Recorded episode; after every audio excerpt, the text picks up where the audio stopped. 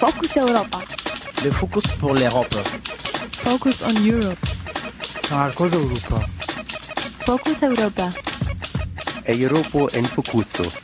Focus Europa. Fokus Europa.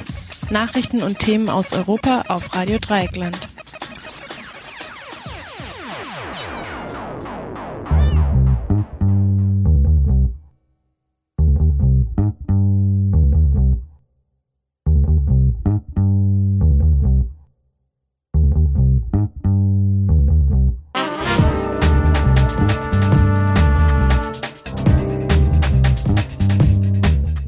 Herzlich willkommen zu Fokus Europa, dem Nachrichten- und Infomagazin, produziert von Radio Dreieckland. Heute ist der 10. Dezember 2013 und im Studio für euch ist Fabian.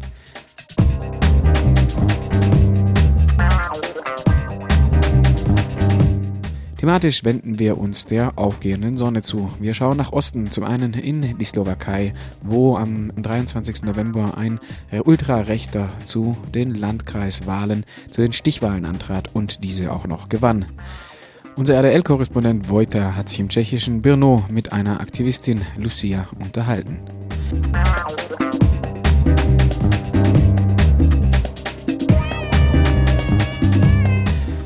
Zweiten Beitrag nach den Nachrichten gegen Ende des Magazins beschäftigt sich Jan mit der Mediensituation in der Ukraine. Radio Dreigland sprach mit dem Journalisten Roman Tschaika aus Kiew unter anderem über die Rolle der Medien in dem Konflikt und die Rolle der Opposition in dem zunächst von Studenten und Studentinnen getragenen Protest. Jetzt aber zunächst einmal zu den Fokus Europa Nachrichten.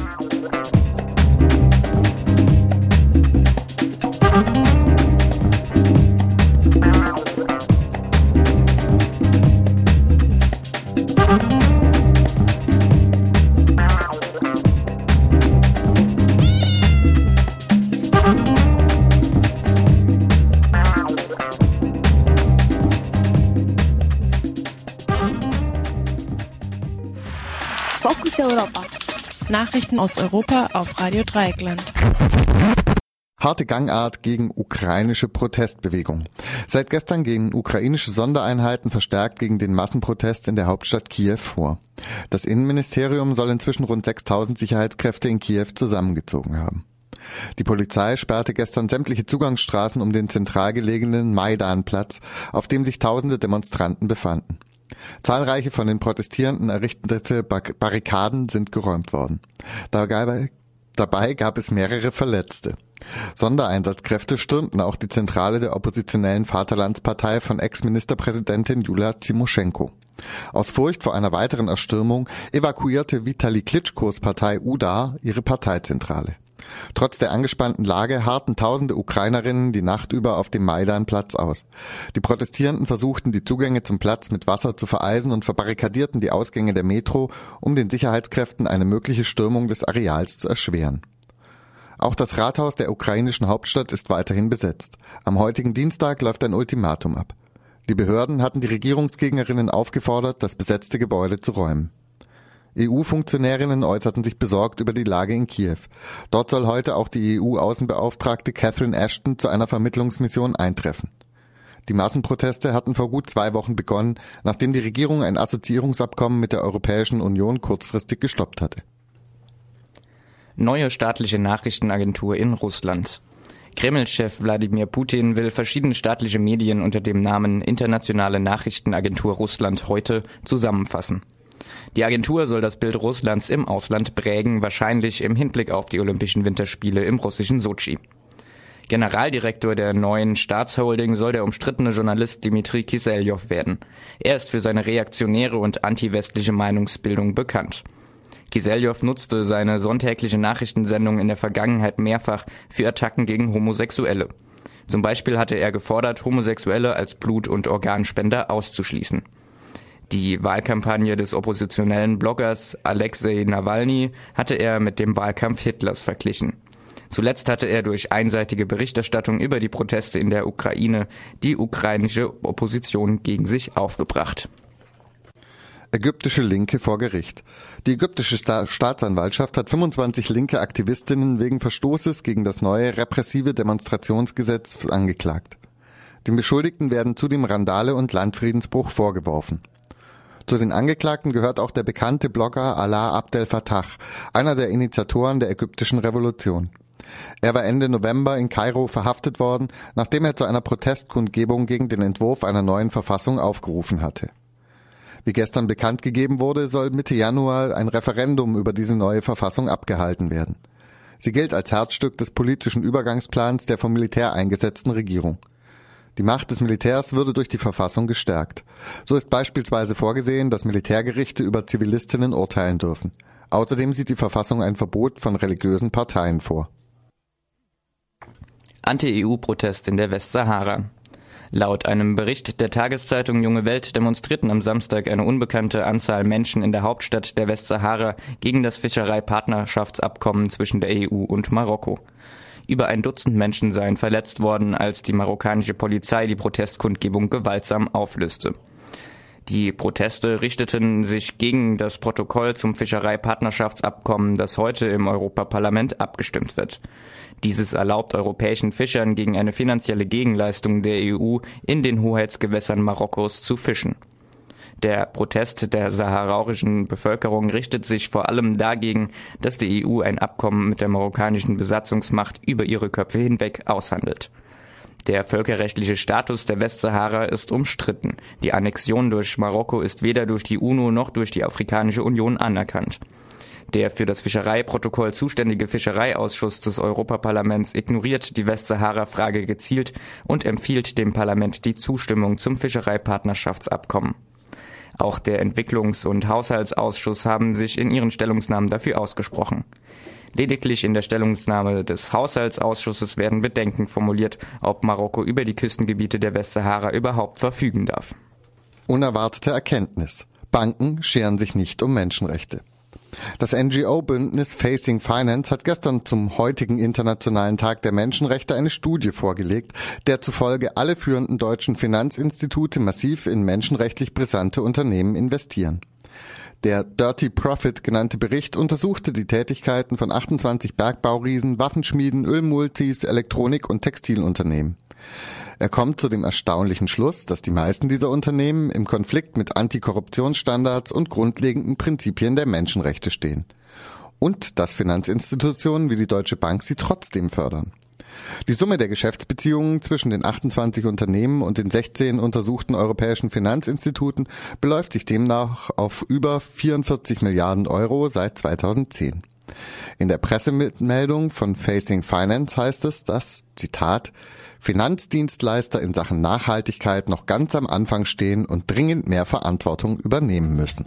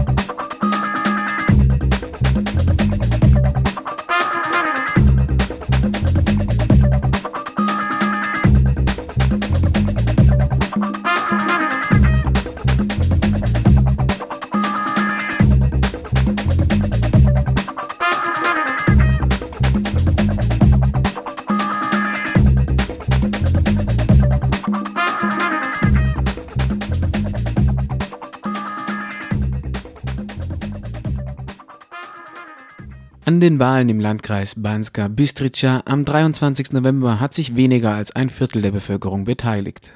Und dann auch noch sowas. Der rechtsextreme Marian Kotleba setzt sich in einer Stichwahl gegen den sozialdemokratischen Amtsinhaber mit 54 Prozent der Stimmen durch. Radio Dreieckland-Korrespondent Wojta im tschechischen Brno sprach mit Aktivistin Lucia. Hi guys, we are greeting you from Brno. My name is Wojta and I'm here with Lucia. Hallo zusammen, wir begrüßen euch aus Brno in der Tschechischen Republik. Mein Name ist Wojta und ich befrage Lucia zu den Ergebnissen der Regionalwahlen in der Slowakei. Wie ich hörte, hatten die Wahlen am 23. November in Banska Bystrica ein schockierendes Resultat. Ich würde dich gern fragen, Lucia, denn du kommst aus Banska Bystrica, ob du uns etwas mehr darüber erzählen kannst. If you could tell us something more about the result of the vote. Hey there and thank you, Wojta. Yes, it's true, Marian Kotleba. Hallo zusammen und danke dir, Wojta. Ja, es ist wahr, Marian Kotleva hat die Regionalwahlen gewonnen mit 54 Prozent der Stimmen, bei einer Wahlbeteiligung von lediglich 25 Prozent. Es steht also die Frage im Raum, ob dieses Ergebnis, obwohl demokratisch gewählt wurde, die tatsächliche Einstellung der Mehrheit repräsentiert. Represent the actual attitude of the majority. So, I'd like to Ich möchte dich nun zu Marian Kotleba selbst befragen. Viele Leute nennen ihn einen ultrarechten Extremisten. Was bedeutet das? wing extremists and, and so on and so on. So, uh, what does it mean? Zuerst einmal ist Marian Kotleva bekannt als der Vorsitzende einer ehemaligen politischen Partei, genannt Slowakische Bruderschaft oder Slowakische Zusammengehörigkeit. Ich sagte ehemalig, weil die Partei 2006 wegen Anstiftung zum nationalistischen, rassistischen und religiösen Hass verboten wurde. Kotleba selbst wurde wegen der Verbreitung seiner Ideen angeklagt, indem er verschiedene Treffen und Märsche gegen Roma organisierte.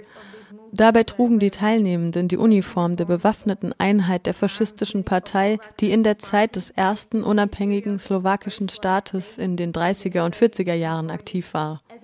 Außerdem benutzen sie die typische traditionelle Begrüßung dieser Partei. Das bedeutet so viel wie vorbereitet sein, etwas im Auge behalten, oder? Ja, genau, auf der Hut sein, so in etwa. Ja, okay. Also wie du gesagt hast, wurde die Partei 2006 verboten. Was ist danach passiert? Es scheint nicht so, als hätte er seine Karriere beendet. Wie ist er zurück auf der Bildfläche erschienen? Kotleba kam zurück in die Politik, indem er sich einer marginalen Partei anschloss und sie neu benannte. Ludová strana Naše Slovensko, which in Slovak means People's Party of. Nämlich die Volkspartei Unsere Slowakei. Diese Wortwahl kann er sich mit Hinblick auf seine politische Karriere diplomatischerweise nicht leisten, meiner Meinung nach. Wie auch immer, wir können den Kern seiner politischen Ideologie an Aktionen erkennen, wie zum Beispiel den Verkauf von Land, auf dem sich Roma-Siedlungen befinden, mit dem Ziel, die Bewohnerinnen und Bewohner zu verdrängen. Okay, das ist schon ein starkes Stück. Du weißt, die Leute hier sind schockiert und vielleicht ein bisschen verängstigt, dass die Wahlen in Banska Bystrica ein Typ gewonnen hat, der von seinen Anhängerinnen genannt wird. Das heißt wörtlich übersetzt Führer. Gab es irgendeine Reaktion der Bevölkerung von Banska Bystrica auf die Situation? Ja, natürlich. Aktivistinnen und Aktivisten in Banska Bystrica fühlen das Bedürfnis auszudrücken, dass sie nicht einverstanden sind.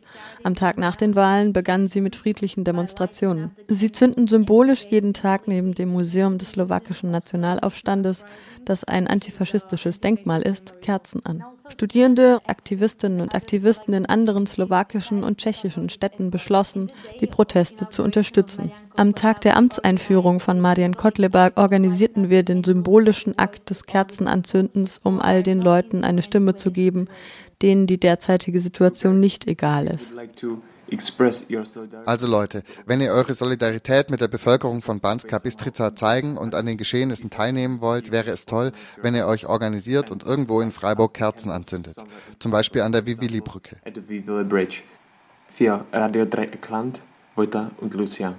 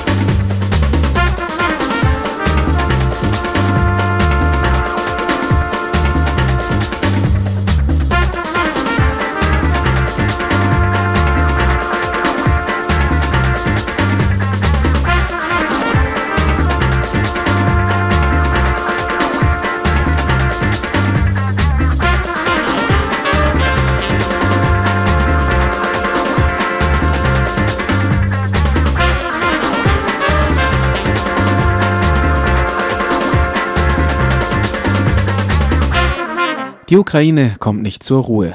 Die politische Situation ist extrem gespannt und die öffentliche Meinung stark polarisiert. Gerade in solchen Situationen spielt die vierte Gewalt eine gewichtige Rolle. Wie berichten die Medien über den Konflikt? Sind sie neutrale Beobachter oder entscheidende Akteure in der politischen Schlacht? Radio Dreigland sprach mit dem Journalisten Roman Tschaika aus Kiew. Wie ist die Situation der Presse in der Ukraine? Ukraine.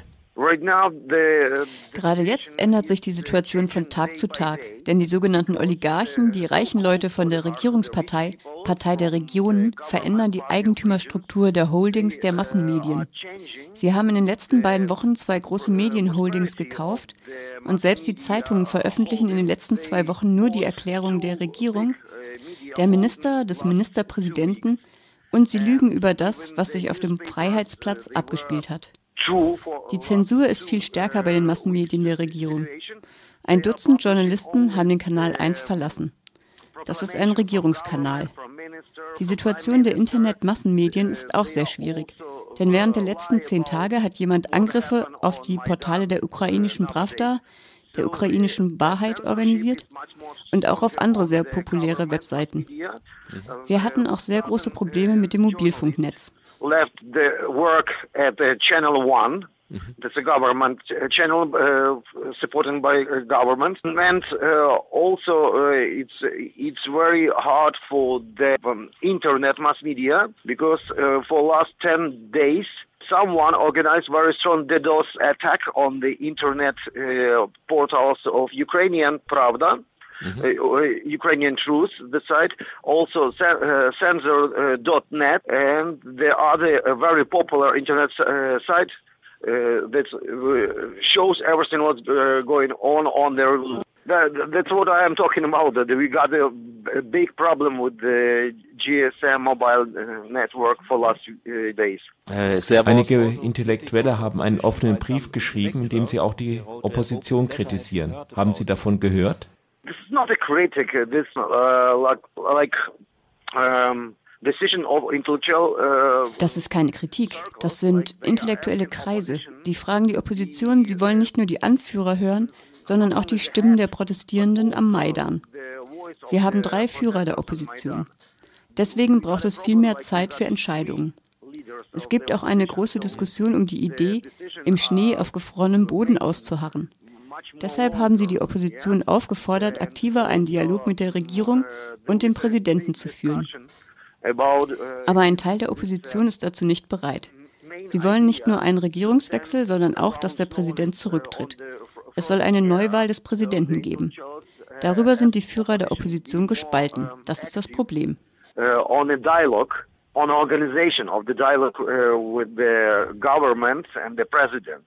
But part of the opposition is not ready for the dialogue to, uh, with president. They uh, they still want to change not only the government and the parliament, but also the president has to uh, to sign the new election, president election, and ha- uh, has to to go out from the process. That's why the problem. The, the opposition leader is still divided. About what is in essentials this conflict about? Worum geht es im Grunde in der Ukraine? Der Konflikt begann damit, dass das Assoziierungsabkommen mit der EU nicht unterzeichnet wurde. Aber um was geht es jetzt in der Hauptsache? Conflict in Ukraine now. The the conflict ha- has like uh, three store uh, building conflict. Yeah, it started Der Konflikt ist wie ein dreistöckiges Gebäude. Es begann mit der Frage des Assoziierungsabkommens mit der EU. Es war ein europäisches, ein, es war ein europäischer Maidan, ein europäischer Protest, insbesondere organisiert von Studenten, und die Opposition hat sich ihnen angeschlossen. Nachdem Spezialkräfte der Miliz Leute im Zentrum von Kiew geschlagen hatten, hat sich die Situation geändert. Es war ein europäischer Maidan und auch ein Antiregierungsmaidan. Danach hat der Präsident das Land für vier Tage für eine Visite in China verlassen und hat jedem gezeigt, dass er, entschuldigen Sie den Ausdruck, dass er darauf scheißt, was in diesem Land los ist. Dann hat er Putin besucht und das war ein Geheimtreffen. Danach hat sich dieser Maidan in einen vollen revolutionären Protest verwandelt. Nachdem dann die Regierung beschlossen hat, Leute, die auf den Demonstrationen waren, verhaften zu lassen, wurde es der erste Teil einer Revolution. Es geht nun nicht mehr um einen Dialog zwischen Regierung und Opposition, sondern auch um die Freilassung aller politischen Gefangenen. to start um, to start arrested um, people around this protest. So right now, uh, a dozen, few dozen people are imprisoned for two months because they were on the protest. So right now, this is uh, third uh, the uh, third part of the revolution. So there there is not only a dialogue between uh, opposition people and government, but also the uh, decision to free all political prisoners uh, of the regime right now. Was bedeutet Maidan in der Ukraine? Im Türkischen heißt es einfach Platz. Was bedeutet es für die Ukraine? Maidan, uh, uh, what does it mean? Maidan is a symbol, yeah, that's a main symbol of old Ukraine and uh, modern Ukraine too. It happened nine years ago, also it was Maidan. Maidan ist ein Symbol. Es ist das wichtigste Symbol für alle Ukrainer, auch für die Modernen. Auch vor neun Jahren war es der Maidan. Alle Ukrainer versammelten sich auf dem Maidan wie im Mittelalter, um den König zu vertreiben, um die Macht in Kiew zu ändern. Es ist ein sehr symbolischer Platz. Der Maidan ist jetzt wie ein großes Camp, das von den Leuten gut organisiert ist, trotz des Winters. Die Einwohner von Kiew unterstützen den Maidan. Aber der Maidan bedeutet der Regierung nichts. Sie ignorieren den Protest. Deshalb hat sich gestern die Situation geändert. Die Protestierer haben die Regierungsgebäude blockiert. Yesterday, the situation changed because protesters blocked uh, all government district. And that means uh, everything for the government because government can uh, enter the building. Also, uh, uh, some other buildings of the government are blocked by the protesters.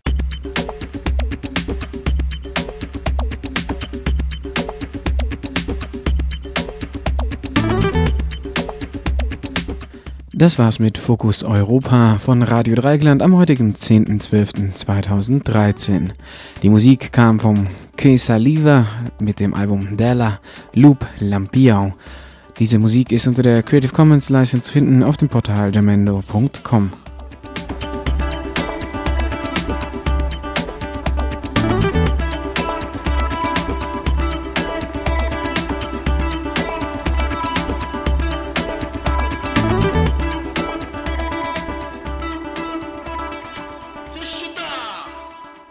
se chutar, avaliou condição.